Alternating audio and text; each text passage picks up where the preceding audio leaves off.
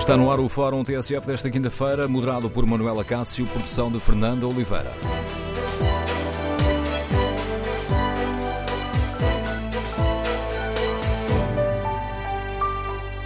Bom dia, no Fórum TSF de hoje olhamos a polémica em torno do roubo dos paióis de tanques e queremos ouvir a sua opinião. A demissão do chefe de Estado-Maior do Exército, ontem confirmada, resolve os problemas? E como interpreta o facto de o general Revisco Duarte ter evocado motivos pessoais na carta de demissão que, entregou ao Presidente da República e depois, numa comunicação aos militares, dizer que sai por razões políticas? Queremos ouvir a sua opinião. Número de telefone do Fórum 808-202-173. 808-202-173. Mas este Fórum permite uma análise mais uh, global. Tancos deve, tendo em conta tudo aquilo que sabemos de Tancos, este caso deve ser visto como uma situação isolada ou como um sinal de que existem problemas graves na instituição militar. E o que devem fazer os políticos, mas também os militares, para reforçar o prestígio das Forças Armadas. Queremos ouvir a sua opinião. O número de telefone do Fórum é o 808-202-173, 808-202-173. Para participar no debate online, pode escrever a sua opinião no Facebook da TSF ou na página da TSF na internet. No inquérito que fazemos em tsf.pt, perguntamos se Tancos deve ser visto como um caso isolado ou um sinal de que existem problemas graves nas Forças Armadas. As primeiras votações eh, apontam num sentido muito claro. 82% dos ouvintes que já responderam ao inquérito consideram que Tancos deve ser visto como um sinal de que existem problemas graves nas Forças Armadas. Queremos ouvir a sua opinião. Iniciamos o debate com a análise política do Paulo Baldac, comentador de política nacional da TSF. Bom dia, Paulo. Até Bom dia, Manuel Cássio. A crónica de uma, de uma demissão anunciada, mas mas demorada.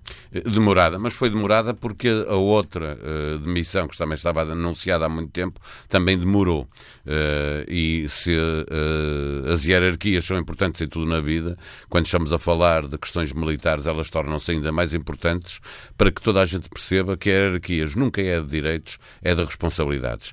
O que significa que o primeiro que tinha que assumir responsabilidades em relação a tudo o que se passou em Tancos, começando pelo assalto aos paióis, porque parece que já nos esquecemos que, que tudo começou com um assalto que não poderia ter acontecido eh, e, portanto, esta demissão ficou à espera que o ministro se demitisse. Teria sido, eh, eh, a certa altura, tornou-se impossível a demissão do, do chefe de Estado-Maior do Exército, Rovisco Duarte, sem que acontecesse primeiro a demissão do, do ministro. Porque ela, a demissão do, do chefe de Estado podia ter acontecido, do chefe de Estado-Maior do, do Exército, poderia ter acontecido logo que se percebeu uh, as falhas que houve na guarda aos paióis de tanques, como não aconteceu, o ministro uh, foi acumulando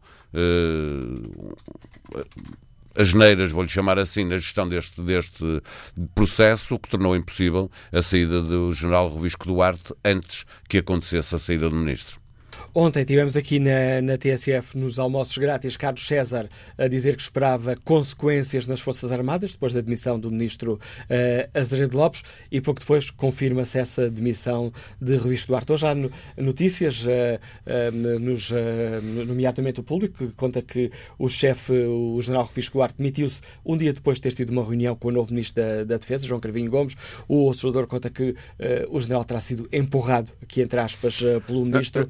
Há uma mudança política que precipita tudo. Ah, sem dúvida nenhuma. Deixa-me dizer-te que o que é normal nestas circunstâncias, muito mais no, no, entre os militares, é que com a mudança de um ministro, uh, e isso acontece também nas empresas, uh, em termos hierárquicos, que é que as pessoas que dependem de quem está a entrar de novo coloquem o seu lugar à disposição. É provável que isso tenha acontecido como com os outros chefes de Estado-Maior uh, uh, dos outros ramos das Forças Armadas terá acontecido e ao general Rovisco Duarte foi dito de forma muito clara que, sim senhor, que, que ela seria aceita se, se, uh, se, o, se o general entendesse que devia fazer, porque se não atendesse iria ser uh, exonerado. Houve um empurrão. A declaração aqui de Carlos César, uh, nós sabemos que Carlos César é um político muito experiente, é o presidente do PS, é o líder do grupo parlamentar, é feita para garantir que não vai, que o general percebeu o recado. E, portanto, é feita feita aqui na TSF, onde ele faz análise política dos, dos, principais acontecimentos no programa Não há Almoços Grátis, aqui à hora do almoço na TSF, com o intuito de Uh, obviamente, lembrar ao general que é para levar a sério o recado que tinha que receber, que tinha recebido, aliás, uh, e, e, portanto, o general uh, apresenta o seu pedido de missão ao chefe de Estado, ao comandante supremo das Forças Armadas, que é o Presidente da República, que ele é que o pode exonerar, mas do ponto de vista militar ainda há mais, ainda se espera por mais saídas. Só de lembrar, eu, eu continuo sem entender, bem sei que isto é hierárquico e agora faz as pingas, como é que o do chefe de Estado-Maior das Forças Armadas mantém como seu adjunto o ex-chefe de gabinete do, do ministro, o general Martins Pereira, eh, que continua a ser adjunto do chefe de Estado-Maior das Forças Armadas, depois de tudo o que se passou eh, e a responsabilidade que ele tem em ter recebido um memorando que das duas uma ou entregou ao ministro eh, e o ministro sabia, ou não entregou ao ministro e devia ter entregue, acima de tudo nunca o devia ter levado para casa para depois o poder entregar ao Ministério Público, quando já tudo se sabe a propósito da, da tal reunião que existiu entre o investigador da Polícia Judiciária Militar, o, o Major Vasco Brazão, e o diretor da Polícia Judiciária Militar terem estado no Ministério da Defesa para darem conta da encenação que foi montada eh, no reaparecimento da, das armas. Esse general, Martins Pereira, continua em funções. E, portanto, eh, e é, eu não consigo perceber como é que ele se mantém em funções, sendo que há até notícias, dadas pelo Diário de Notícias há dois dias, que ele iria ser constituído de arguído no, neste, neste processo. Portanto, se estão à espera que ele seja de facto constituído arguído para depois o exonerar de funções, eh, acho que é mais um tiro no pé dos militares. Acho que estas coisas se resolvem de uma vez, não é às pingas. O, o, o, o Exército, aqui é o Exército que está em causa, eh, deveria ter percebido agora Provavelmente acontecerá com o novo chefe de Estado-Maior do Exército, quando ele for indicado e for nomeado pelo Presidente da República. Eh, o, que, que, o Exército tem que fazer é uma limpeza geral. É toda a gente que esteve envolvido neste processo, toda a gente sem exceção, os militares que estavam de guarda ao, ao, ao paiolos, na hierarquia, obviamente, todas essas pessoas têm que ir fazer outra coisa para que o Exército possa recuperar a sua estabilidade e, e assim recuperar o prestígio que tinha junto do, do povo português, de, de, que obviamente é para isso que ele existe. Aldeia, já salientaste que ainda nos falta saber muito quem roubou, quem roubou, como roubou, houve ou não cumplicidades nas Forças Armadas, mas olhando para aquilo uh, que sabemos, também para a acusação que é feita uh, pelo uh, Ministério Público, quando de, ordenou as nove de detenções por causa daquela operação de, de encobrimento, sabendo-se aquilo que sabemos até ao momento passa aqui o, uh, o pleonasmo. Uh, de todo este caso, o roubo, as dúvidas. Uh, quando houve o roubo, tivemos militares a dizer não, aquilo é material velho, não, não, não interessa nada. Uma, podemos chamar uma primeira tentativa de encobrimento da importância do, do que se passou. Depois, tudo aquilo que foi acontecendo, com a instituição militar, sem tirar as devidas consequências, houve quatro processos disciplinares com penas menores. A pena mais grave foi Chegou a haver uma coisa que, não, que ninguém sabia o que era, que é a exoneração exonerações temporárias. Exoneração temporária dos cinco comandantes daquelas bases. Tivemos, depois de concluídos os processos disciplinares, se a memória não me falha, o caso mais grave foi um sargento que teve, ficou 15 dias sem sair eh, da base com o general Revisto Duarte dizer bom, para o Exército o caso está encerrado. Depois o que fomos sabendo tudo da Polícia Judiciária Militar. Com tudo isto que está em cima da mesa, como é que olhas para Tangos? Um caso isolado ou um sinal de alerta para o Estado das Forças Armadas? Um sinal de alerta, sem dúvida nenhuma. Deixa-me só dizer que a Polícia Judiciária Militar eh, não depende do Exército, depende diretamente da tutela do Ministro. Só para, eh, porque uma coisa é o Exército e outra coisa é a Polícia Judiciária Militar, só para que se perceba que a responsabilidade não é a mesma, havendo, obviamente, responsabilidades de, tanto do Exército como da Polícia Judiciária Militar. Eh, eh, é grave, obviamente, o que se passa nas Forças Armadas. A pior coisa que pode acontecer às Forças Armadas de qualquer país é elas viverem numa estabilidade e de termos militares que são uns contra os outros. Neste processo, várias vezes ouvimos falar de uma coisa que já não acontecia desde 25 de novembro de 1975, que é os militares de direita e os militares de esquerda. Ora, só, só uh, ser possível fazer uh, uma discussão política à volta de militares de esquerda e militares de direita e uh, o, o, haver militares que são por uns partidos, militares que são por outros, haver a teoria da conspiração de que os militares mais à direita começaram a conspirar assim que a geringonça foi feita em 2015 isso chega para revelar que há um problema sério nas Forças Armadas. Obviamente que não estamos uh, ao ponto de, de, de, poder ter Forças Armadas uh, subvertidas e a querer uh, tomar o poder de alguma maneira, significa que temos as Forças Armadas muito instáveis e com guerras internas que em nada favorecem o prestígio das Forças Armadas, que é essencial para poderem existir numa democracia, porque senão não fazem sentido. A análise de Paulo Baldac, mentor de política nacional da TSF, é um caso que envolve as diversas dimensões, a dimensão política, também a questão da justiça, a dimensão da militar, a dimensão militar algumas das instituições basilares do Estado português colocadas aqui em causa neste processo de, de tancos. E queremos ouvir a opinião dos nossos uh, ouvintes. Esta admissão do chefe de Estado-Maior do Exército, o General Revista Duarte, vem resolver os problemas?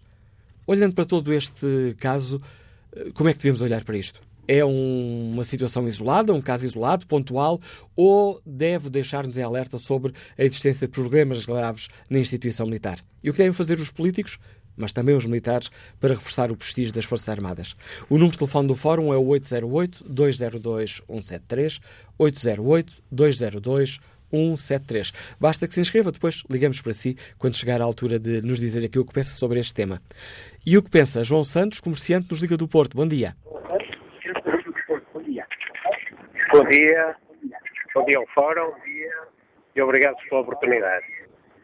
Ora, quanto a este assunto de tanques, que muito se tem falado nos últimos tempos, eu sinceramente tenho acompanhado as notícias e cada vez estou mais confuso.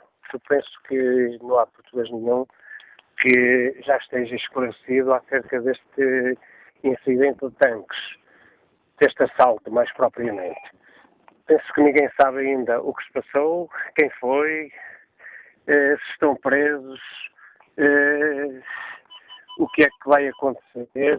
Nós vemos todos os dias casos a serem escritos e, e, e, na comunicação social e ouvimos na comunicação social várias notícias sobre o assunto, mas eu penso que cada vez mais os portugueses estão confusos em relação a isto. E agora esta admissão do, eh, do chefe do Estado-Maior ainda veio, digamos, colocar eh, mais confusão no assunto, porque ele, em carta que envia ao Presidente, evoca razões pessoais para a admissão. Em nota interna que faz aos militares, justifica a decisão com exigências de circunstâncias políticas. Ora, isto é muito grave. Eu acho que ele devia esclarecer melhor isto e até o Primeiro-Ministro devia esclarecer estas eh, frases do chefe do Estado-Maior, circunstâncias políticas, o que é isto? Nós queremos saber. Eu acho que o povo português já, já, já, já está farto de, de já está farto de, de, ser enganado e por isso eu penso que mais uma vez exigimos esclarecimentos. O Presidente da República quer esclarecer até a última gota esta questão, mas eu penso que ainda há muitas gotas por esclarecer o, o, isto não é um caso isolado, há vários, vários casos em que sentimos falta de Estado, nós sentimos falta de segurança nas ruas, nós só, só sentimos o Estado a funcionar na cobrança de impostos. Isso o Estado não falha. Penso que está tudo vocacionado para essa matéria. Por isso, eu, eu, penso que isto tem que ser esclarecido até à última gota, como diz o Presidente da República, e eu espero ser esclarecido como a maior parte dos portugueses, porque cada vez estão mais confusos, sinceramente. Obrigado, João Santos, pela participação no Fórum. Agora ao encontro de Oscar Pregado. É, está reformado, é antigo militar, Liga-nos Lisboa. Bom dia, como é que olha para todo este caso? Uh, bom dia. Uh, ora bem, eu tentei ouvir estes últimos intervenientes na, nesta, neste programa ouvi, de facto, uma pessoa que está ligada ao exército, não sei como, mas pareceu-me que, de facto, especula-se demais em cima do exército. No exército há uma coisa chamada hierarquia militar, em que há uma responsabilidade que sobe sucessivamente para diversas causas até que atinge o máximo. Na, na, política, é suposto haver também a, mesma hierarquia, não é? Desde o funcionário de carteira e por aí fora, aos, aos secretários e aos, e, e, aos, e aos ministros e ao presidente da, da, da respectiva instituição. Uh, o que parece-me que falta aqui portanto, é a política que não, uh, não, se, não se rege pela verdade, rege pelo o, democraticamente aceite ou politicamente aceite ou uh, semi-verdades ou capítulos da verdade uh, e, e, fabrica em cima desses capítulos uma, uma, uma sub-verdade que não é mais do que a mentira. Isto acontece constantemente. Eu, eu, eu, eu, eu atrevo-me até a chamar a atenção dos, dos média. É? Tenho por obrigação uh, esclarecer as coisas. Não é, não é, não é tentar uh, divulgar uh, e, tomar, e tomar posições referente a, um, a, uma facção. É? Mas é informar, mas informar corretamente. É? E se nós temos estes problemas no Exército, temos os problemas na educação, temos os problemas na saúde e temos os, os problemas no bem-estar do povo, não é? E não se vê, eh, este último interveniente falava de facto no, no mal-estar do povo. Eh, não há eh, ninguém que assuma a responsabilidade do mal-estar do povo. Não, é? não, há ninguém que assuma a responsabilidade da saúde. É? Arranjam-se desculpas esfarrapadas que só evitam confrontar-se com a verdade. Antigamente, eh, eu fui tropa, é? fui na Guiné, dos comandos, e tenho uma, uma, uma tatuagem no braço dos comandos. E os meus netos perguntaram-me o que é isso. Eu disse, isto, olha, eu vou ter na tropa. É? E eles olharam para mim, os mais crescidos, e disseram, mas na tropa, na, na, na, em África. Assim, foi, foi na África. Mas, vou, mas uh, acha que isso foi certo? Eu disse, olha, eu tive, tinha 160 homens africanos saía para o mato dezenas de vezes, para não dizer milhares de vezes, durante dois anos e tal. Todos eles, 99% deles, vinham atrás de mim e não vinham à minha frente. No meio da, da escuridão, da maior escuridão. E nunca nenhum dos meus soldados me fez mal. Os únicos, os mal que aconteceu a, aos meus soldados foram de projetos lançados por cubanos. Oscar Pegado, tendo em conta aquilo que nos diz e aquela logo no início da sua introdução, considera que, que tem existido aqui uh, uma interferência política nesta, nesta questão militar de Tangos? Eu acho que a política está em tudo que é sítio. Porque tudo depende da política, tudo depende do Primeiro-Ministro. E tentar ofuscar isto, tentar criar uma nuvem de proteção aos verdadeiros intervenientes responsáveis é falsear a verdade. Se um, um general na tropa há uma coisa que é sagrada, que é a verdade. A verdade impera. E quem falta à verdade é um desordeiro.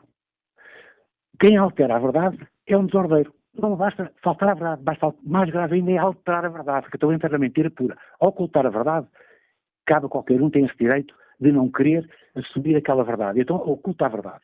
Agora, falsear a verdade é mentir. No tempo do Salazar, eh, ocultava-se a verdade, mas não se mentia. Hoje em dia, mente-se, mente-se, falseia-se a verdade. A todo segundo se falseia a verdade. É com o Trump que se falseia a verdade. É com, com o único homem que assumiu a responsabilidade da verdade na política foi o, o, o Dr. Guterres, que quando assumiu verdadeiramente a política do, do, do, Estado português, disse, eu não vivo nisto, isto é uma mentira, pegava, eu vou-me embora, e foi-se embora. E é um homem que depois encarreirou, e, e, é, é, eu sou suspeito porque eu sou católico, e, e sei que o, o, o, o Guterres é católico também. E foi dentro destes princípios, é? de que mentir é pecado, que ele teve que corrigir o rumo que estava a tomar e assumiu então responsabilidades que assumiu em pleno, que foi fazer bem aos outros, é? no, no, setor internacional, no mundo internacional e hoje em dia no mundo, no, no mundo mundial. Oscar Pegado, agradeço o seu contributo para o debate que fazemos eh, no Fórum eh, TSF. No debate online, Manuel Carreira Pinheiro eh, participa com esta opinião. Aliás, faz uma, começa por colocar duas questões. Ainda existe exército neste país? Prestígio? O Exército está desmantelado por completo. Quanto ao inquérito que está na página da TSF na internet, perguntamos aos nossos ouvintes se eh, Tancos deve ser visto como um caso isolado ou um sinal de que há problemas graves nas Forças Armadas. 88% dos ouvintes que já responderam escolhem a segunda opção. É um sinal de problemas graves nas Forças Armadas. Próximo convidado do uh, Fórum TSF é o deputado social-democrata Marco António Costa, convidado porque é o, o presidente da Comissão Parlamentar de Defesa Nacional. Sr. Deputado, bom dia, bem-vindo ao Fórum uh, eh, TSF. Gostava de, antes de fazermos uma análise mais uh, global, de lhe pedir um primeiro comentário à admissão do chefe de Estado-Maior do Exército. mais, muito bom dia, Manuela Cássio, muito bom dia ao Fórum. Enfim, a demissão do Sr. Chefe de Estado-Maior do Exército não surpreende pelo conjunto sucessivo de acontecimentos que têm envolvido o assunto de tanques e também não surpreende por um conjunto de circunstâncias e de afirmações em que o próprio eh, chefe de Estado-Maior do Exército foi eh, avaliado, pelas quais foi avaliado de forma menos positiva e, portanto, eh, a admissão em si mesma não surpreende. O que efetivamente surpreende, na minha opinião, é a dualidade de justificações que no momento da saída eh, são, deixadas, é são deixadas relativamente a essa saída. Por um lado, eh, a justificação para quem tem o poder hierárquico perante o Sr. Chefe de Estado-Maior do Exército, que é o Comandante Supremo das Forças Armadas, o Sr. Presidente da República, em que invoca eh, razões de natureza pessoal para sair eh, e as justificações que deixa na carta que endereça eh, perante a estrutura do Exército para justificar também a sua saída e aí apresenta razões de natureza política como o, o, facto relevante que leva à sua saída. Ora, eu julgo que é, infelizmente, mais uma situação desagradável, porque deixa um mal-estar relativamente a este processo da sua saída, porque, como já ouvi hoje aí no vosso fórum, eh, alguém dizer importa clarificar e ter uma ideia bastante transparente do que é que efetivamente motivou a saída. Nós estamos a falar de um chefe militar eh, do topo da hierarquia militar, estamos a falar de alguém eh, que resistiu a sair, eh, apesar de tantas circunstâncias o ter envolvido em polémicas, e, portanto, se sai e apresenta justificações tão díspares relativamente à sua saída, infelizmente temos mais uma sombra eh, a manchar ou a deixar pelo menos uma dúvida sobre as reais motivações que levaram à saída do Sr. Chefe de Estado-Maior do Exército. E essa dúvida de, deveria suscitar um esclarecimento por parte do Presidente da República ou, ou, do Governo?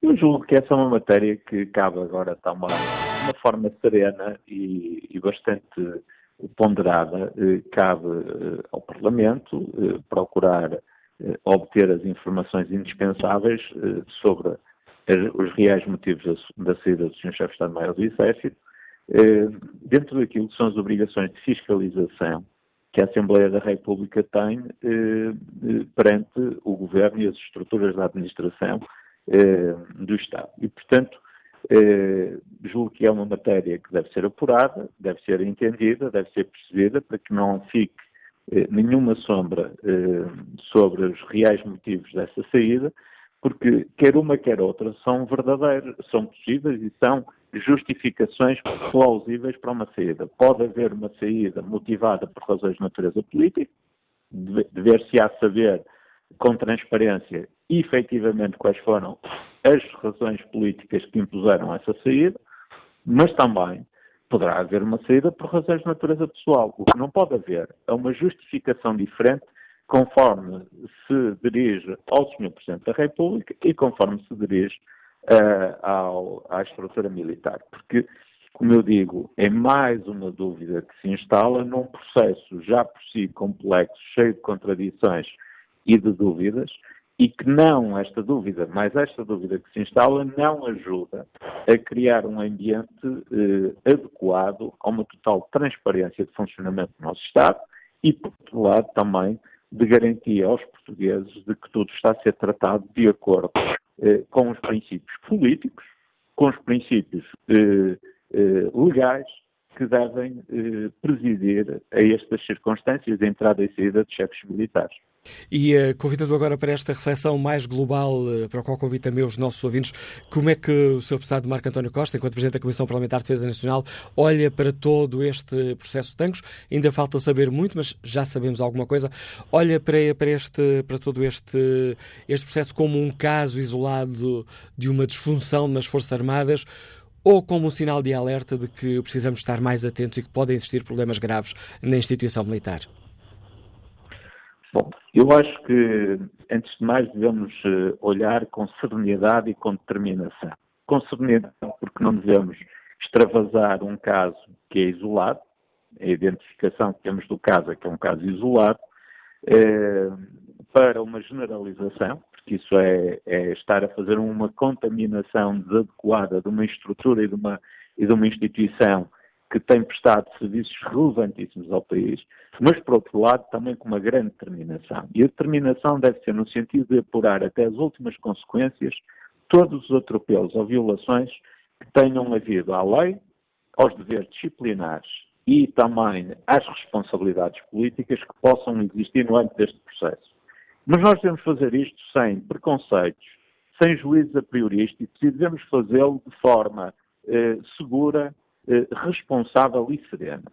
Eh, repara, nós estamos perante uma situação que nasce com um roubo de armamento e eh, que evoluiu para a circunstância que agora conhecemos de uma devolução encenada desse armamento.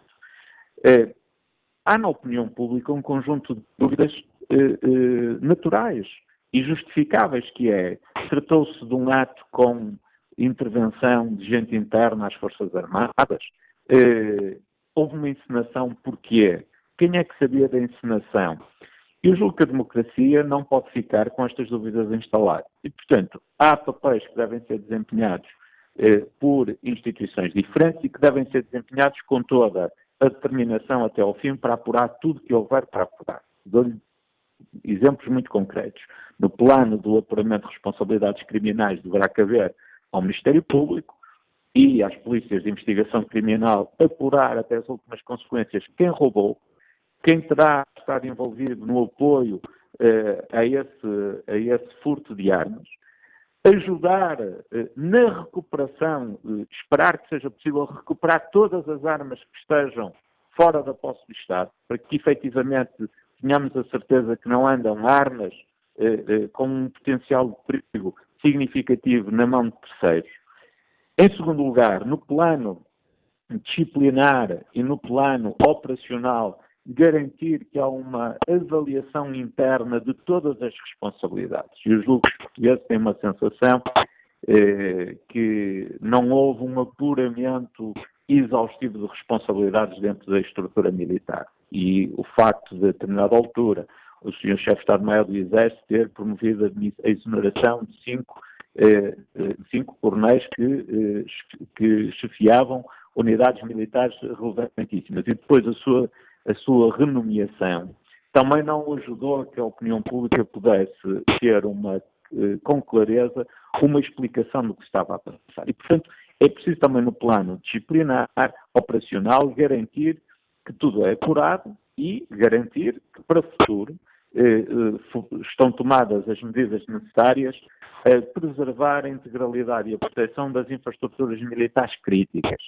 Eu aquilo que pude apurar, e os senhores deputados acompanharam isso muito de perto, eh, foi que, de facto, o Governo eh, eh, promoveu um conjunto, introduziu um conjunto de alterações após o, o roubo de tanques, que de alguma forma nos dá garantias acrescidas de que o grau de segurança dos paióis em Portugal aumentou significativamente e que está ao nível daquilo que é exigível internacionalmente. E, portanto, eh, aqui também dar esta palavra de, de tranquilidade, porque eh, neste processo eh, há coisas muito más que precisam de ser erradicadas de forma determinada da, da, nossa realidade política e da nossa realidade institucional, mas também houve reações adequadas do ponto de vista institucional e, portanto, há que valorizar positivamente aquilo que positivo foi feito. E este governo tomou iniciativas a esse nível, meritórias, eh, também com envolvimento toda, eh, de todas as Forças Armadas no reforço eh, de, da segurança das suas, das suas, infraestruturas militares. E, por fim, a questão eh, da avaliação das responsabilidades políticas. Eh, o acelerar eh, da degeneração da situação política que levou à admissão do Sr. Ministro e agora do Sr. Chefe de Estado-Maior do Exército eh, eh, faz instalar na opinião pública uma certa ideia de que se quer fazer parar aqui a discussão deste tema e, de alguma forma, secundarizar o tema. Ora, já se percebeu, eh, pelos acontecimentos e pela forma como a opinião pública está a reagir, que isso não irá acontecer. Portanto, Do ponto de vista político, deve-se continuar a fazer um apuramento determinado do que se passou, deve-se fazer um apuramento até as últimas consequências de, dos envolvimentos e das responsabilidades inerentes, e a constituição de uma futura comissão de inquérito pode auxiliar e deve auxiliar nesse trabalho. Eh, mas, acima de tudo, eh, aquilo que é eh, muito importante é que, e voltando à origem da sua primeira pergunta, da nossa conversa, é que não haja um contágio negativo de uma instituição por um facto que, na minha opinião, para já é um facto isolado, que envolve uma dezena, duas dezenas de pessoas e que de, nenhum, e de forma alguma pode ser extrapolado para toda a infraestrutura militar e para toda a estrutura das nossas Forças Armadas. Eu queria recordar aqui, é um, é um dever institucional que eu tenho, que todos os políticos têm neste momento, todos os responsáveis políticos têm este dever, que é proteger institucionalmente as nossas Forças Armadas.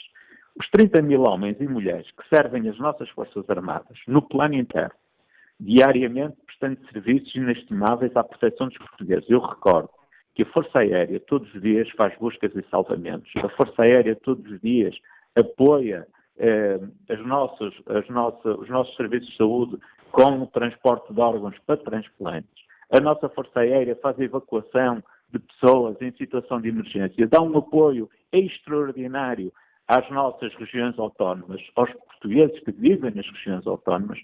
A nossa Marinha, eh, eh, que faz eh, a proteção eh, da, nossa, da nossa zona económica exclusiva, que apoia busca e salvamento eh, de eh, pescadores, de pessoas que estão no mar, que todos os dias, no plano interno, eh, também desenvolve atividades de apoio às nossas populações, ou o nosso exército, que todos os dias, como se tem visto, infelizmente, nas diferentes catástrofes ou nas diferentes situações de emergência que o país tem vivido, quer a, quando dos fogos, quer agora mais recentemente da passagem do furacão Leslie, que as nossas Forças Armadas, através do Exército e das diferentes componentes dos diferentes ramos, estão no terreno a apoiar as nossas populações. E obrigado, e obrigado Sr. Deputado Marco António Costa, pelo importante contributo que trouxe ao debate que hoje fazemos no Fórum.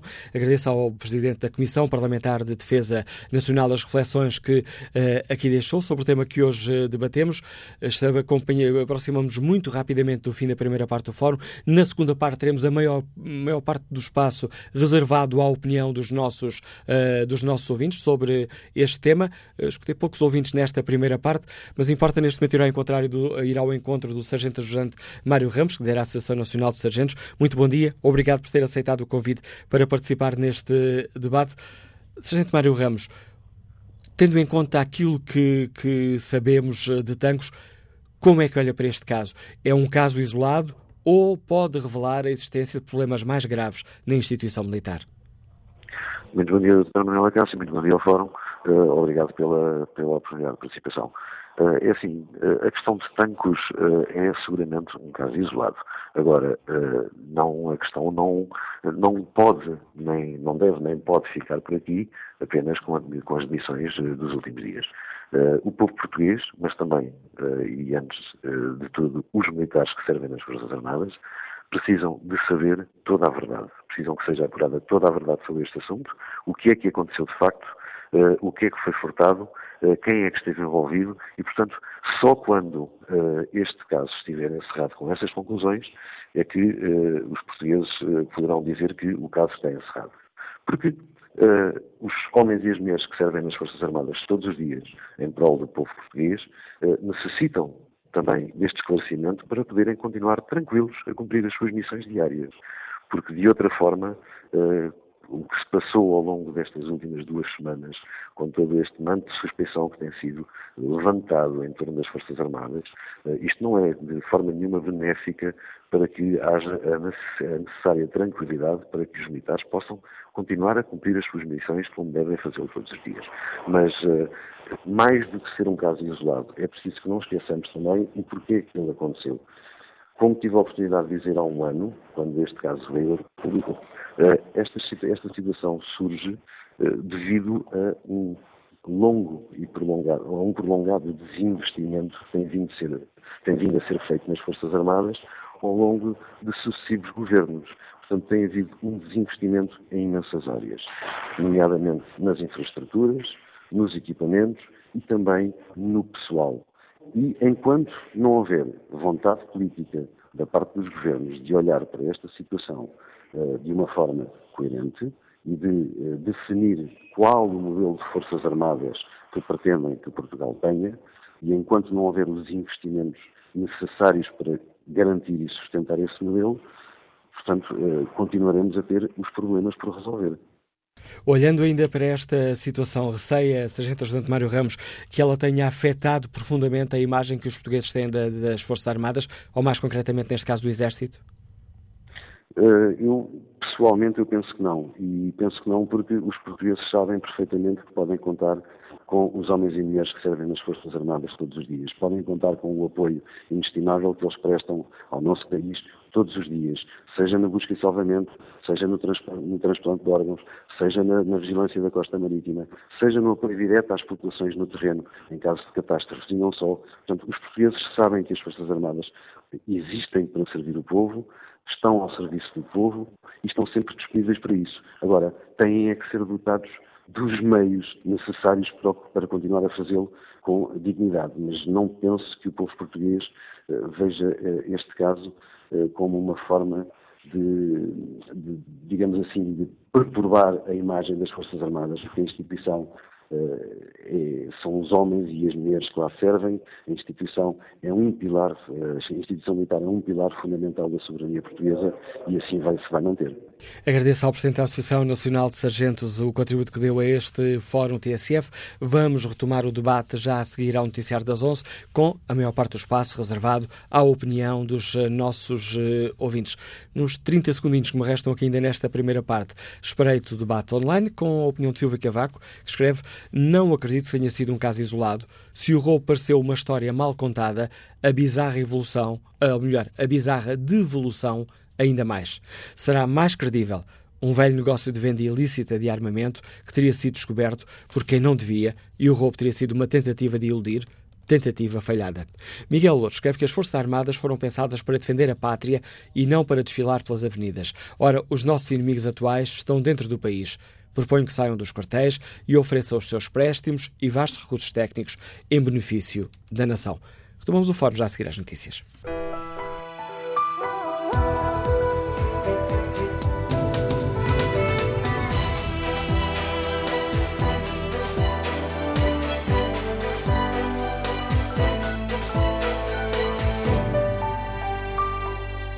Retomamos aqui o debate sobre o caso Tanques e o prometido é devido e retomamos o debate com a opinião dos nossos ouvintes.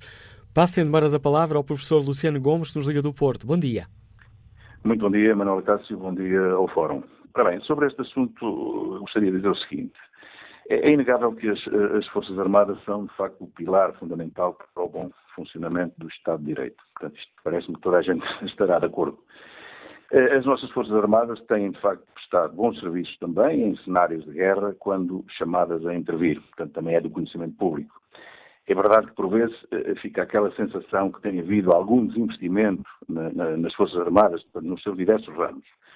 Eh, isso, essa mensagem passa de vez em quando pelos próprios, como é evidente, mas então, se há desinvestimento, tem que se investir. Portanto, esta é uma obrigação do Governo.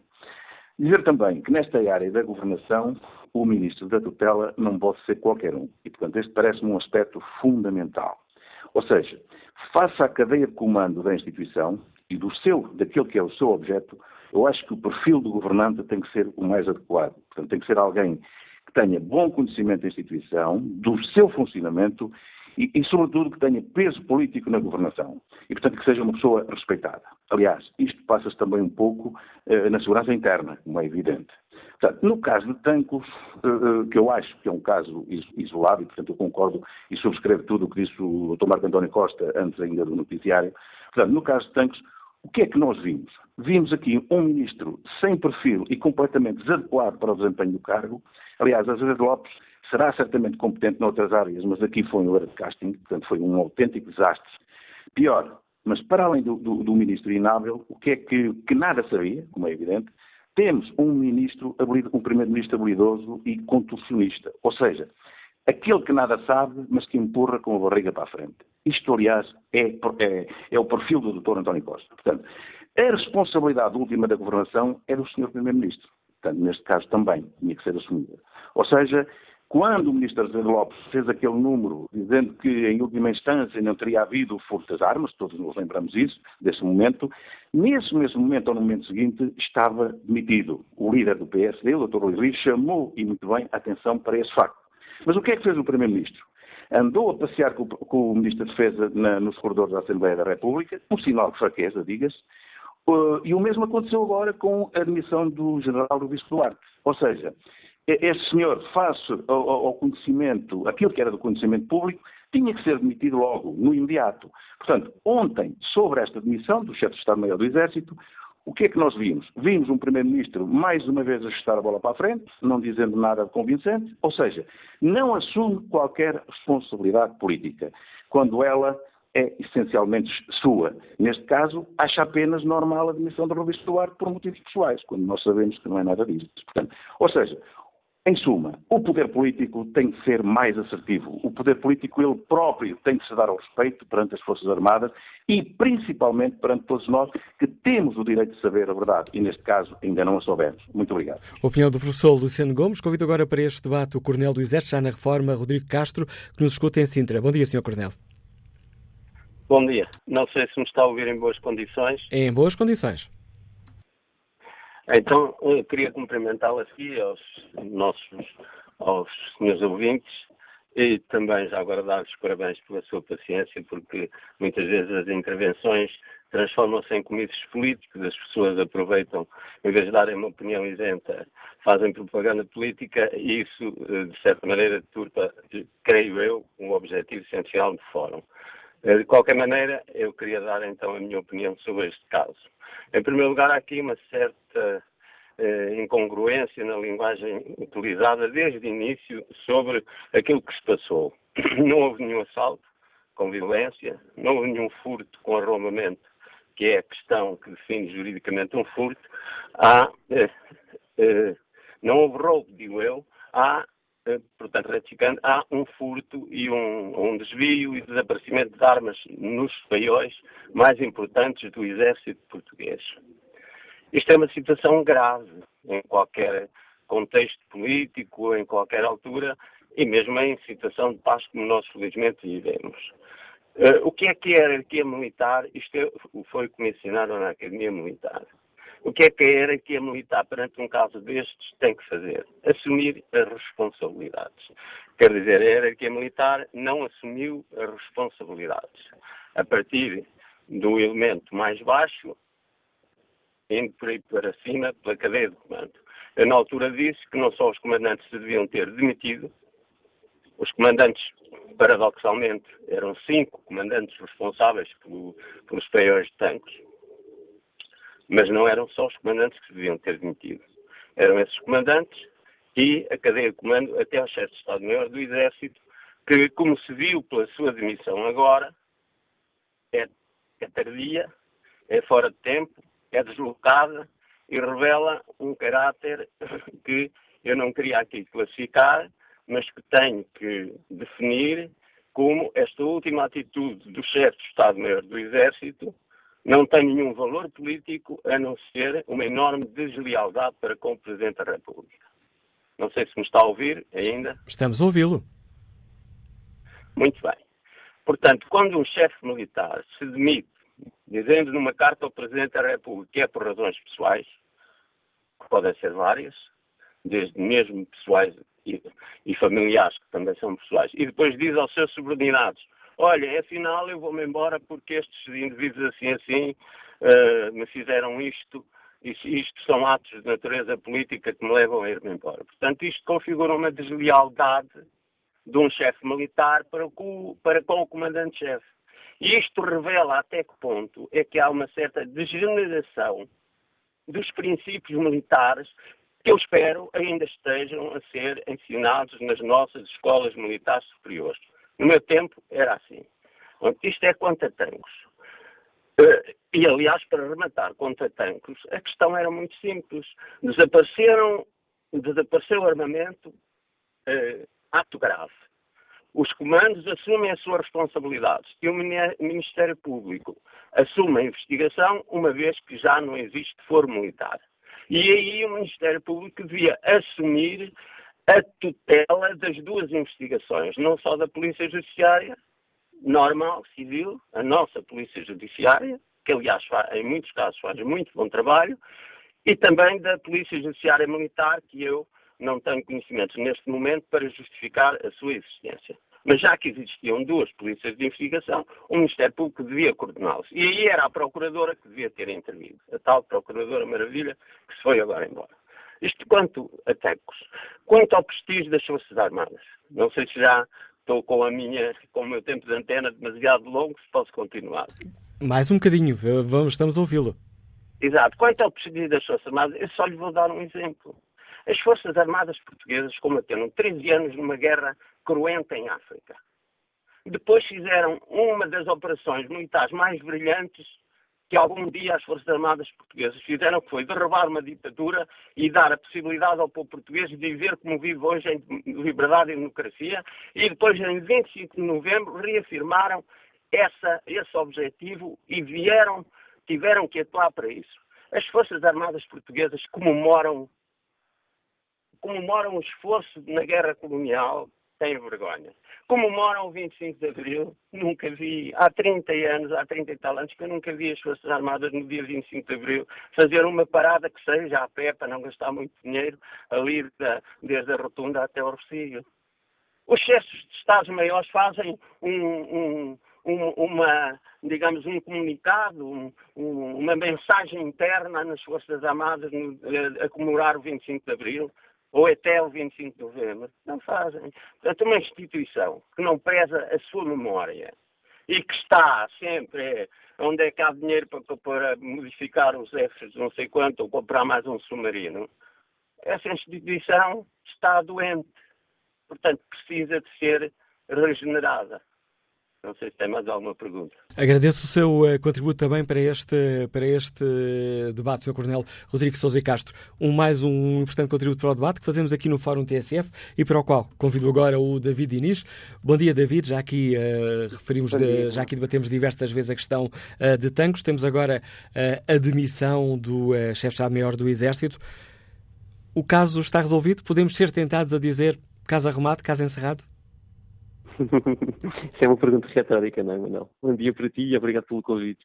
Um, Deixa-me dizer, antes de mais, que não estou nada convencido desta tese de que há um novo ministro, por ótimo que ele seja, inteligente, bom senso, moderado, experiente, e que chama o chefe de Estado-Maior e que, por causa da reunião do ministro da Defesa, uh, o chefe de Estado-Maior do Exército decide ir embora uh, e comunica ao Presidente que há eh, que tem razões pessoais e, portanto, vai-se embora e comunica aos seus uh, subordinados, aos seus colegas militares que houve um jogo político. Eu acho que isto está tudo tão mal contado que eu não consigo comprar nada, nada. De valor facial, zero para mim. Acho que é uh, estranhíssimo o, uh, o silêncio perante tudo isto do Presidente da República. É estranhíssimo porque não é natural. Esta é uma área onde ele tem especial responsabilidade de, e, e especial poder. Um, e, e, eu não consigo perceber como é que o Presidente da República se deixa uh, condicionar de tal maneira por toda uma, desta, uma situação desta gravidade, uma situação que é gravíssima, quer dizer, ela já era gravíssima, tornou-se uh, muito perigosa para, para todos de há duas semanas para cá, com a revelação, com a acusação que é feita ao Ministro de Defesa, Azevedo Lopes. Um, e como é que o Presidente consegue passar estas duas semanas uh, absolutamente calado sobre o assunto? Não se ouve o Presidente falar sobre a saída de Azevedo Lopes, não se ouve nada sobre a acusação em si, não se ouve nada do Presidente sobre uh, o que a demissão do chefe de Estado-Maior do Exército, que esteve no cargo desde o, o, o, furto de tanques, para usar a terminologia correta, ainda há pouco ouvia um, um, dos nossos, um dos teus comentadores a dizer cuidado com os termos. Portanto, eu não compro nada disto. E, e, e não comprando, obviamente, nada disto está esclarecido, e, e, é evidente para toda a gente nada disto está esclarecido. Eu agora ouvi o Coronel com quem falaste um, imediatamente antes de mim. Coronel Rodrigo Sousa e Castro. E é quase, e é quase um, devo dizer-te, uh, uh, emocionante ouvir alguém que sente as Forças Armadas por dentro como uma missão a olhar para isto com a tristeza de quem teme que as Forças Armadas tenham perdido valores. E, e estejam a perder valores. E isso é uma coisa que, não, que, é, que é tão perigosa para a democracia. Vamos, eh, só por, para, para, concluir e não tirar muito tempo, enfim, nós já temos os dois falado sobre este caso de Tancos. Um, creio que é para a terceira vez desde há duas semanas, quando aquela acusação é feita. Um, eu acho que um, se exige uma explicação uh, decente ao país, verdadeira ao país, sobre o porquê que Azevedo Lopes saiu, porquê que o chefe de Estado-Maior saiu Uh, existe uma explicação sobre, do próprio uh, chefe de Estado-Maior-General das Forças Armadas, que tem como seu adjunto o antigo chefe de gabinete Azevedo Lopes. Existe uma explicação do Presidente da República e do Primeiro-Ministro. Todas estas pessoas têm a obrigação de nos descansar, ou pelo menos de nos dar a sua versão uh, sobre o que sabiam, o que não sabiam e o que é que consideram que correu mal. Este é o único ponto. É, ao menos que nos expliquem o que é que consideram que correu mal. Porque, para mim, está muita coisa por explicar. Olhando... Eu gostava de ficar descansado relativamente à participação ou não participação, à informação ou não informação que o Primeiro-Ministro e o Presidente da República tiveram sobre isto. Olhando para aquilo que sabemos e sabemos, aparentemente sabemos muito pouco, há ainda muitas eh, perguntas eh, por eh, responder em tua opinião, olhas, eh, estaremos aqui perante um caso isolado ou podemos suspeitar de que tudo isto nos demonstra um problemas mais graves nas Forças Armadas? Olhando o que os teus eh, convidados têm dito, um, parece-me que estamos perante um problema nas Forças Armadas que é muito espelho de um problema que se sente na sociedade portuguesa como um todo, portanto não é surpreendente, não é? Que é um problema de falta de valores de referência. E isso é uh, triste porque nós estamos a falar de uma instituição que não é só aquela formalidade que nós dizemos, ai, aqueles senhores de farda. Não, são uma instituição que é absolutamente crucial em qualquer democracia. Estruturante, como crucial disse o Presidente da República ainda recentemente no discurso do 5 de outubro? Pois, mas tá, eu não sei como ler aquele discurso, porque aquele discurso é, é todo um discurso como se não existisse uma, uma acusação gravíssima, uma suspeição dupla ou triplamente grave uh, uh, sobre uh, o que aconteceu no, no, furto e depois do furto. uma suspeição que de resto se alarga a todo o poder político. Bem, respondendo muito diretamente à tua pergunta, eu acho que para além da questão dos valores, que é uma, que é uma questão enfim, às vezes as crises trazem pelo menos essa coisa de boa, não é? Que alertam toda a gente para a necessidade de, de voltar um bocadinho atrás e, e, sentir esses valores de novo, não é? E fazê-los valer. Um, eu creio que o roubo, de, de, o furto de tancos é de facto um caso isolado. Preocupa muito mais a maneira como a Polícia Judiciária Militar se envolveu numa operação de encobrimento porque significa uh, uma degeneração uh, e um esforço de autoproteção no crime dentro das Forças Armadas que é absolutamente intolerável. Um, e, e, daí que, um, enfim, é, é, uma triste conclusão, mas a verdade é que está muito na mão da investigação do Ministério Público a devolução de um certo nível de valores às Forças Armadas que, infelizmente, o poder político também não está a sinalizar corretamente. David Diniz, obrigado mais uma vez nos ajudares a refletir sobre esta questão. Como é que Gilberto Garcia, piloto de linha aérea que nos escuta em Palmela, um, avalia esta, esta questão de tanques? Bom dia. Bom dia, Sr. Dr. Manuel Acácio. Bom dia ao, auditório. O que é de seguida não anular a minha opinião acerca dos bons serviços militares prestados ao país. A saída do Sr. General é óbvia, mas não resolve nem limpa a mancha na instituição militar. Julgo também acerca do caso de tanques, apenas, que apenas descobriu a ponta do iceberg, o alegado aparecimento ou devolução de mais material do que foi furtado desta vez, pode ser a prova disso mesmo. Recordo também o caso das messes, por exemplo. O cidadão não compreende alguns privilégios de, de altas patentes num sistema de enclave militar, como se este não tivesse que acompanhar as dificuldades de um país. As instituições militares servem também para garantir a soberania de um país o facto de termos todos os anos forças militares estrangeiras a combater o nosso principal inimigo, os incêndios florestais, como por exemplo a Patrulha de Alé, de Espanha, uma força militar espanhola, entre outras, a combater em Portugal, enquanto a nossa é uma linha de produção de pilotos, bom, é, obviamente terá outros bons serviços, mas também é uma linha de produção de pilotos que depois servem, seguem para o mercado civil. Não é congru congruente com a tal soberania. Vieram depois, há dois anos, transportar fardos de palha, enfim, para lavar um pouco o rosto, quando o assunto se tornou demasiado mediático. Para terminar, sou de opinião que se extinga o garante do enclave, a polícia judiciária e militar. Quem garante as instituições militares é a sociedade civil e uma e outra não são dissociáveis, até porque assistimos a pilotos militares a operar aeronaves civis no combate a estes incêndios nesta indústria do fogo.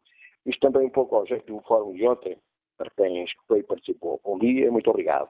Obrigado, Gilberto Garcia. Vamos agora escutar o sargento-chefe, já reformado, Cassiano Martins, que nos liga de Corroios. Bom dia.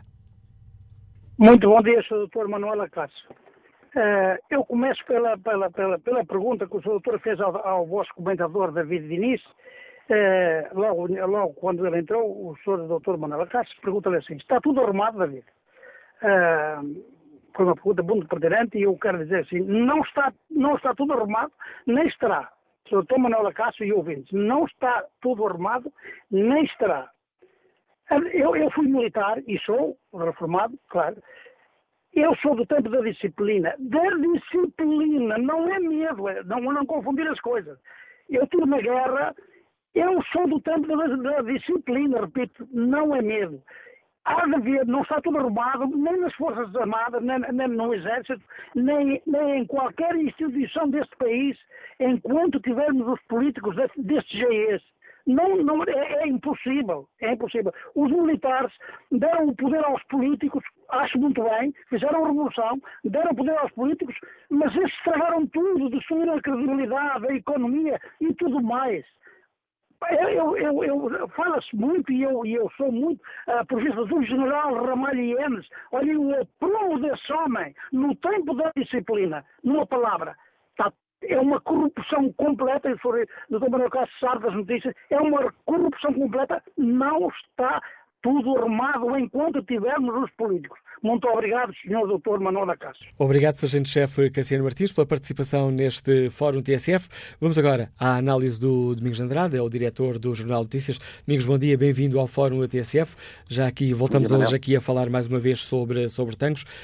Este, como é que olhas para esta demissão do chefe de Estado-Maior do Exército? Uh, aliás, hoje o JN salienta isso, até na hora da saída há polémica, porque diz ao Presidente da República que quer sair por motivos especiais e depois, na comunicação que faz aos militares, ou melhor, à, ao pessoal civil e militar das Forças Armadas, diz que sai devido a circunstâncias políticas. Bom dia, Manela Cássio, bom dia ao Fórum. Bom, eh, este tema é um bocadinho mais amplo do que propriamente a admissão do chefe de Estado-Maior eh, do Exército. E é amplo porquê? O que é que revela o caso Tancos? Revela o estado em que se encontram as Forças Armadas no seu geral, eh, com particular incidência para o Exército, que é um parente pobre das Forças Armadas. Deixa-me dar-te duas notas muito rápidas.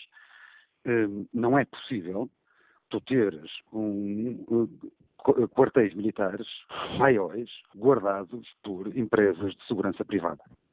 Portanto, isso diz muito do estado em que se encontra o Exército. Segundo ponto, é, é impressionante quando olhamos para o Exército de um país eh, e percebemos que os soldados são menos de metade do que os funcionários todos da Câmara Municipal de Lisboa. Só para dar este exemplo se juntarmos aqui as, as FIAs militares, um, são mais ou menos os mesmos. A Câmara Municipal de Lisboa uh, terá cerca de 11.500 funcionários, os soldados do Exército são 5.000 e qualquer coisa. Uh, e, e, quem diz a Câmara Municipal de Lisboa diz o equivalente a câmaras municipais médias no país. Isto acontece porque uh, nos últimos anos houve um, um, um papel, um desguarnecer do papel das Forças Armadas no país. E este é o segundo ponto, é que esta inversão tem acontecido nos últimos, uh, nos últimos dois anos, sobretudo pela exigência da participação das Forças Armadas Portuguesas em cenários internacionais, uh, e porque em todo o mundo há, hoje em dia, uh, por exemplo na Europa, uma necessidade cada vez maior de que os respectivos países tenham maior dotação orçamental para as Forças Armadas e olhem para as Forças Armadas com estratégia. Entramos agora aqui no, no, terceiro ponto desta questão, que é Tancos o que é que faz? Vem expor a fragilidade em que se encontram as Forças Armadas, particularmente o Exército. E junta-se aqui o caso político. É que, normalmente, nas Forças Armadas, no Exército, na Marinha, na Força Aérea, temos sempre todos os chefes militares uns contra os outros, mas todos eles unidos contra o ministro, seja ele qual for. Uh, e isso aconteceu, foi visível neste, neste caso também com Azaredo Lopes, que, que uh, cometeu demasiados erros ao longo do último ano e meio, e que evidentemente que há aqui uma responsabilidade política e ele deveria ter assumido essa responsabilidade política desde o início. Há também uma responsabilidade por parte uh, do general Ruisco Duarte, que evidentemente sendo ele o chefe de Estado-Maior do Exército, deveria também ele próprio ter avançado com a, a autorresponsabilização do que aconteceu. Indo à tua pergunta, uh, o que é que se verifica com esta demissão? Com esta dupla, esta aparente demissão dúbia do chefe de Estado, maior do, do Exército? Primeiro, ele entrega ao Presidente da República uma carta de resignação e não de demissão. Ora, isto não é um pormenor é um pequeno pormenor que mostra uma ruptura com o novo ministro. Isto acontece depois de ele, assim como os outros chefes de Estado-Maior, terem estado reunidos com o novo ministro da Defesa, uh, João Cravinho. Em comunicado que ele faz interno, portanto, uh, para as, as, suas tropas, e ele a entender o contrário. Enfim, diz que uh, houve circunstâncias políticas que assim o exigiram. Do que se lê daqui é que o ministro, o novo ministro, que é um, e convém salientar isto, é um ministro mais político. E isto pode ser muito relevante. Tem autoridade política, tem autoridade moral, conhece o cenário internacional, conhece uh, a defesa e, portanto, uh, pode ser que se comece a assumir na defesa aquilo que os políticos devem assumir, que é a gestão política, uh, deixando a gestão dos meios entregue às filhas militares. O que acontece neste caso que me parece que acontece é que João Cravinho quis chegar e quis dar um sinal de que quer começar a, a arrumar a casa. Não arrumando com esta, com, com, esta, com este empurrão que ele terá dado, pelo que, pelo que se lê hoje, pelas fontes que toda a imprensa cita, não, não eh, resolvendo o caso de Tancos com este empurrão, dá um sinal, pelo menos, de, eh, de querer resolver um problema que é político, mas é também um problema da, de estratégia e da forma como se olha para as, forças, para as Forças Armadas. E esse é o passo seguinte. Tancos não é, ainda uma, não, não, é ainda a resolução. Este problema não resolve a solução de tancos, porque vai continuar a queimar na praça pública. Há muitas perguntas que continuam sem resposta e as perguntas não são apenas relativas ao encobrimento da descoberta de, das armas de tanques.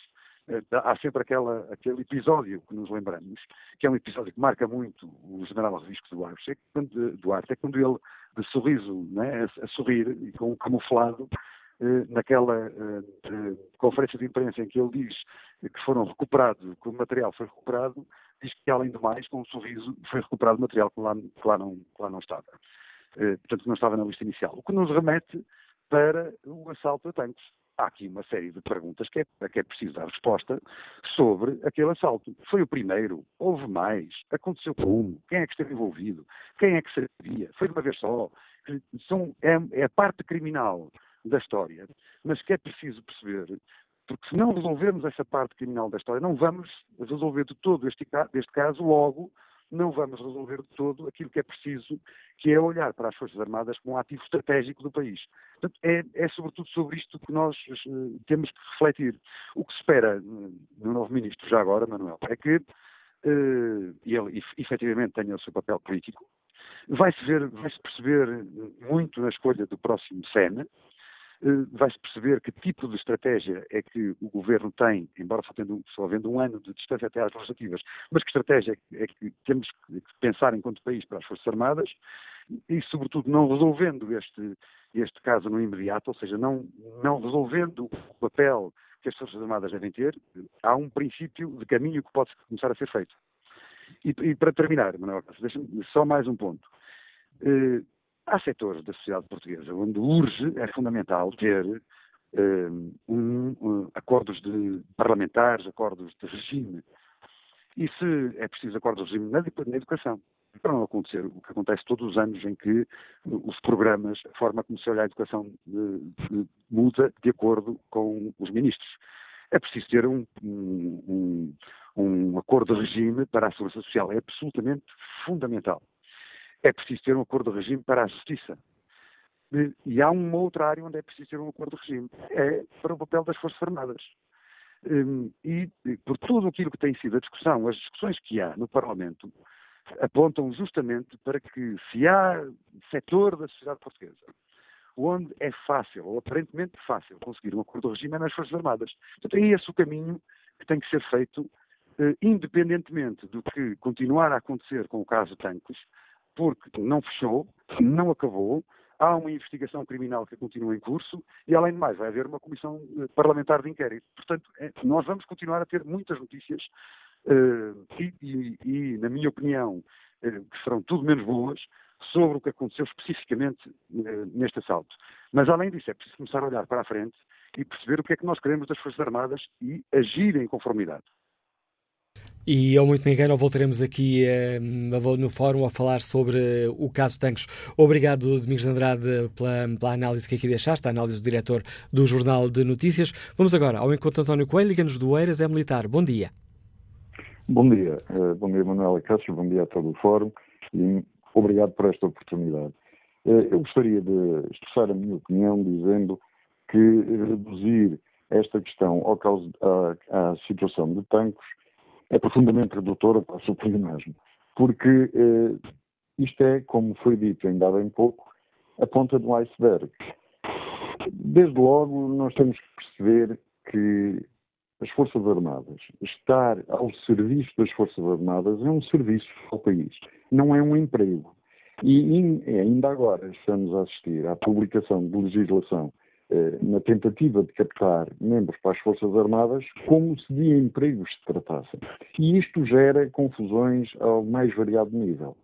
Gostaria de lembrar também que, desde o eh, mandato do Sr. Ministro Fernando Nogueira, as alterações profundas que foram sendo introduzidas nas Forças Armadas, sempre no sentido da sua descaracterização. Ora, as Forças Armadas existem para servir eu servi as Forças Armadas e o meu país durante quase 40 anos. Eu não me servi das Forças Armadas nem do país. E esta é que é a diferença. Quando a nomeação dos chefes militares é uma questão puramente político-partidária, estamos a trazer para o seio das Forças Armadas aquilo que não é desejável, que é a partidarização das Forças Armadas. Ora, os militares são, por estatuto, por obrigação, a partidários. Não, não a políticos, pelo contrário. São políticos, sim, mas a partidários, porque servem o país independentemente de quem governa em cada momento. Quando a escolha deixa de ser uma proposta dos próprios pares para que o ministro decida o nome e passa a ser exclusivamente uma escolha política, a partidarização das Forças Armadas assume uma carga muito, muito maior. E aí começam as dificuldades em um chefe militar afrontar o próprio poder político, afrontar no sentido da defesa dos seus, dos seus homens, da defesa das condições do exercício da sua missão. É extremamente grave que vamos ouvindo, ano após ano, os chefes militares repetirem, seja como for, seja com que meios for, cada vez com menos meios materiais e humanos, nós cumpriremos a missão há de chegar a um ponto em que isto não é execuível, em que é ridículo continuar a dizer isto aos cidadãos, porque o cidadão depois não percebe. Se os militares continuam a cumprir de qualquer maneira, então vamos continuando a cortar. E chegamos a pontos em que as situações se tornam muito graves. Deficiência de homens e de material, envelhecimento do, das instalações e dos mecanismos, etc, etc. E depois chegamos a casos destes.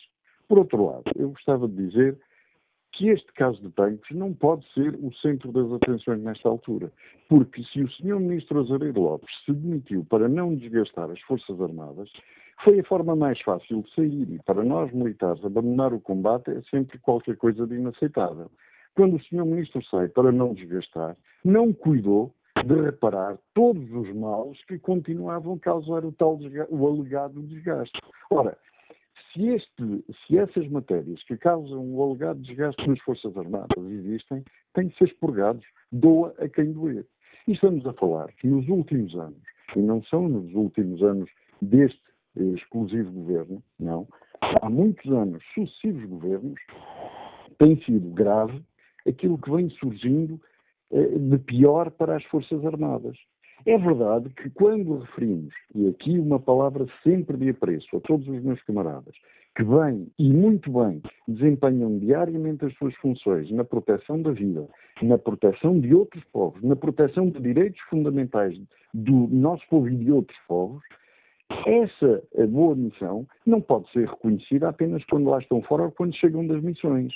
Porque esse, essa massa de gente que está nessas missões é a mesma que cá dentro depois é apelidada de abusadores disto, daquilo e daquilo outro. Agradeço ao Sargento Moro António Lima Coelho, diretor do Jornal do Sargento, elemento da Associação Nacional de Sargentos, o contributo trouxe também a esta reflexão que fazemos no Fórum TSF. Vamos agora encontrar Eduardo Rodrigues, que está reformado, liga-nos do entroncamento. Bom dia. Bom dia. Bom dia ao Fórum, muito obrigado por esta possibilidade.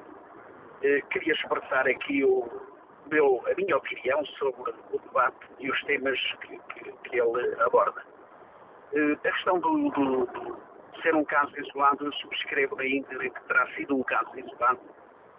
Não, não haveria nem há outra justificação que não essa. Depois, a segunda questão que fazer sobre o poder político deve fazer sobre as Forças Armadas é aquilo que não tem sido feito. Dignificar as Forças Armadas através dos ministros que normalmente é voz corrente que, epá, não quero com isto criticar de maneira alguma nenhum dos seus ministros, mas para as Forças Armadas não é preciso haver grandes ministros, aquilo é uma coisa que, de menos importância. Isso tem-se vindo a verificar ano após ano, os governos após governos. O que por si só é demonstrativo da falta de apreço que deveria ser dado às Forças Armadas. Depois, sobre a questão do que, o que fazerem as Forças Armadas, as Forças Armadas normalmente, e aqui há uns anos, tinham um critério de escolha para os depositários de material de guerra que era altamente seletivo. Altamente seletivo. E esse seletivo era feito, digamos, um vetting, um estudo sobre a pessoa que iria para uma arrecadação de material de guerra, a começar numa companhia e acabar num paiol, ou num paiolito, e que isso dava por si só alguma estabilidade e confiança, digamos, às fias militares da pessoa que tinha a cargo esse material. Eu não sei se neste momento esse, esse trabalho continua a ser feito, deveria de todo ser feito, e para que não caíssemos nestes erros que em nada dignificam as nossas Forças Armadas. Obrigado, Eduardo Rodrigues. Obrigado, Eduardo Rodrigues, pela sua participação no fórum. Agora, enquanto o empresário Henrique Neto, nos Liga de Lisboa. Bom dia, Henrique Neto. Bom dia uh, ao auditório da TSF e assim. Uh, a sua pergunta tem uma resposta relativamente fácil. O problema não desapareceu com a admissão do ministro e do chefe de Estado-Maior do Exército uh, e não vai desaparecer tão depressa porque o poder político não está interessado no, seu, no esclarecimento desta questão, porque senão já o teria feito há muito tempo. O poder político deveria ter metido quer o Ministro da Defesa, quer o, o. General eh, logo no início do processo, porque é isso que se deve fazer quando existe um setor de, que se indisciplina e que não cumpre a sua função. Uh, mas não foi isso, não foi feito e é evidente que isso conduziu à atrapalhada que se seguiu. Uh, e isso resulta não apenas, ou até principalmente das Forças Armadas, mas da indisciplina generalizada que o sistema político deixou que se instalasse no nosso país. Uh, disciplina que leva à corrupção, que leva a, acidentes, que leva à incapacidade do Estado uh, de garantir uh, a segurança dos portugueses, nos incêndios e todas outras coisas, que resulta de uma indisciplina generalizada uh, que temos assistido no país. Uh, e é evidente que o poder político uh, não tem qualidade, nem capacidade, nem interesse, muitas vezes, de alterar a situação. Uh, e repare-se, o seu Primeiro-Ministro, numa primeira fase, ou, ou, sistematicamente, tem vindo a confundir responsabilidades judiciais, que a Justiça, quando houverem, certamente tratará, com responsabilidades políticas que cabem naturalmente ao poder político uh, uh, decidir e resolver. Ora, o poder político não resolveu nada, conviveu com este problema uh, semana após semana, mês após mês, com esta deterioração da, digamos, do prestígio das Forças Armadas em primeiro lugar, mas também do prestígio do país, nacional e internacional, e uh, fez isso com maiores naturalidades, como faz em quase tudo o resto. Por outro lado, uh, devemos compreender que uh, já há muitos anos o poder político, nomeadamente os primeiros ministros, escolhem para a governação não os melhores, os mais competentes, os mais dedicados à, à defesa do interesse nacional, mas os amigos ou os, os, os bois do partido. E é evidente que não apenas em relação às Forças Armadas, uh, mas em relação ao conjunto da, da economia, na sociedade, etc., se vai criando um clima de grande impunidade uh, impunidade, porque as pessoas têm, não têm os princípios e os valores que seriam necessários para os cargos que ocupam, em primeiro lugar. Em segundo lugar, porque não são penalizados pela sua incompetência ou por, até pelo arrangismo, o amiguismo e até pela corrupção. É evidente que continuam e o processo alarga-se como óleo, uh, digamos, uh, no mar.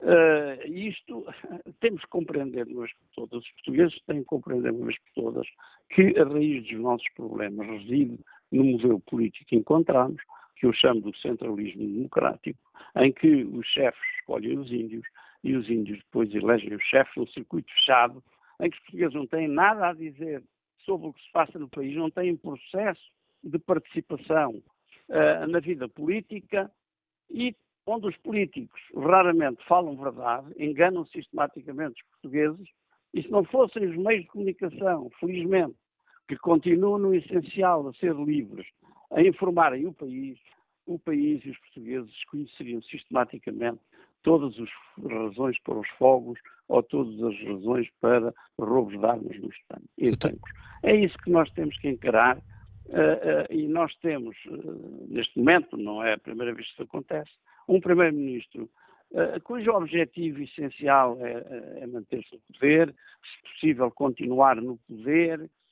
para isso, no meio aos melhores para esse objetivo, os melhores que o partido tem ou que encontram em Portugal nos amigos para esse objetivo, não tem nem competência, nem a vontade, nem os valores necessários para defender o interesse nacional. Agradeço também a sua participação no Fórum TSF. Henrique Neto, que avaliação sobre esta questão de tanques tem o empresário Francisco Rosa, que nos uh, escuta em Viena do Castelo. Bom dia. Bom dia. Uh, uh, a minha preocupação, evidentemente que estou preocupado e acho que se deve apurar responsabilidades até às últimas consequências, mas a minha preocupação não vai para essa área. A preocupação minha vai é que quem roubou tinha clientes. E neste momento o jornalismo de investigação, porque não estou a ver da parte das autoridades preocupação, era saber se as armas se destinavam a quadrilhas para operar em Portugal, se era para algum, algum, algum grupo terrorista que opera na, na, em qualquer parte do mundo, e nomeadamente na Europa, ou se era um negócio de armas para vender a outro país. Portanto, eu fiquei uh, e fico e continuo muito preocupado que ninguém levanta estas questões, ninguém de facto investiga quem eram os ladrões e quem eram os clientes dos ladrões. Se os ladrões estão identificados, sabemos quem são, sabemos quem são os clientes que eles tinham. E, portanto, era importante que todos nós, e sobretudo eh, eh, a área do jornalismo de investigação, que trabalhasse mais nesta área. Eu chego a determinada altura até a pensar que quando há abate de armas, saber se efetivamente foram todas abatidas ou não, porque eh, tudo o que ouvimos e todo este colúrio que houve entre tanta gente, me parece que até isso deixa dúvidas relativamente à, à população, e é essa preocupação que eu tenho, de facto, e que peço que a, a, aos jornalistas de investigação que se dediquem um bocado eh, eh, do seu tempo a procurar tentar identificar quem eram os clientes que eles já os tinham, porque quando roubam é porque já tinham certamente a quem as entregar. E era essa a minha preocupação e agradeço. A preocupação e a, e a, opinião fica aqui registrada no Fórum TSF. Vamos agora ao encontro de João Andrade, nos escuta em Lisboa. Bom dia. Oh, bom dia. É só duas coisas. Uma delas é que eu nunca ouvi uh, uh, uh, nos jornais, na comunicação social, na altura que se deu pela, pelo roubo das armas, uh, deveria ter todo, todo o pessoal que, que trabalha em tanques, são eles que têm que zelar pela guarda do material que lá está, uh, uh, devia ser todo suspenso. Tirarem lá todos. São todos suspeitos. Podem não ser culpados, mas são todos suspeitos. Eu nunca ouvi o Ministro da Defesa, nem, nem, nem não ouvi de lado nenhum, que se não tivesse acontecido, eles viam e todos para interrogatório e são todos suspeitos, podem não ser culpados. Isso era uma coisa que eu, se fosse Ministro da Defesa, teria logo feito. Porque é inconcebível que as pessoas que andam a guardar umas armas e, e material que, deste tipo, que, tá, que são, é a função deles, pura e simplesmente não guardaram não foi o ministro que foi lá roubar as armas, não foi o António Costa, não foi. Não, foram os que lá estão dentro. E fico muito chocado, de, de, de, fico apreensivo não terem dado essa ordem, o que é estranhíssimo. É estranhíssimo porque criam-se grandes dúvidas sobre o Ministro da Defesa e sobre, e sobre quem deveria ter dado essas ordens. Em relação a outro assunto, é em relação, por exemplo, ao Sr. António Costa nós estamos habituados, eu não acredito nas versões do, do Sr. António Costa, porque uh, ele habituou nestes, nestes anos a dizer hoje uma coisa e amanhã contrariar essa coisa. Diz uma coisa, ou é desmentido, ou vem logo contrariar a seguir. Portanto, eu não acredito nas palavras do Sr. António Costa, de que não sabia, de que não sei o que mais, que há, que há mais gente que sabe, que não sei o quê. Isso é tudo conversa fiada. Conversa fiada. Eu não confio, porque hoje amanhã, se é descoberto mais alguma coisa, lá vem ele voltar atrás. Pronto, era mais ou menos isto que eu queria que eu queria dizer. E é com a opinião de João Andrade que chegamos ao fim deste Fórum TSF. Respeito aqui eh, o inquérito que fazemos na página da TSF na internet. Tancos deve ser visto como um caso isolado ou como um sinal de problemas graves nas Forças Armadas? 84% dos ouvintes que responderam ao inquérito consideram que é um sinal de problemas graves nas Forças Armadas.